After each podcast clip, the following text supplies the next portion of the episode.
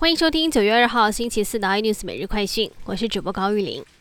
首批九十多万剂的辉瑞 BNT 疫苗今天上午抵达了桃园机场，不过有一名桃园航勤人员将舱门围开之后潜入机腹，再将舱门关闭。待舱门再度打开卸货时，货物上的复必泰布条却消失了。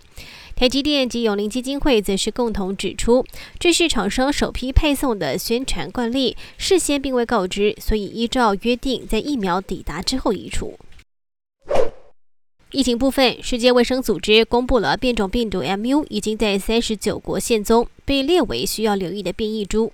而指挥中心副组长罗义军则是表示，国内先前已经报告过首轮哥伦比亚变异株个案，其实就是 MU 变异株，看来似乎还有突变，也有可能与免疫逃脱有关。不过变异株至今在这么多国家现踪，其中以美国最多，记录超过了两千例。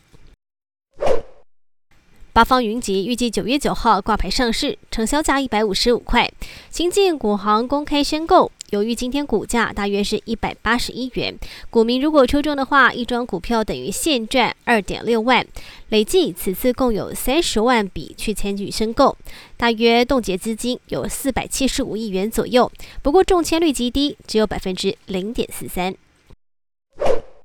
塔利班全面拿下阿富汗的控制权，让阿富汗人真的心生恐惧。联合国难民事务所的专员也估计，有五十万名的阿富汗人准备或者是已经逃离阿富汗，也呼吁各国应该要敞开国门，让阿富汗人可以寻求国际的保护。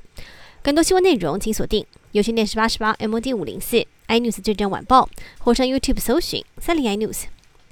感谢台湾最大 Podcast 公司声浪技术支持，你也可以在 Google。Apple、Spotify、KKBox 收听最新 iNews 每日快讯。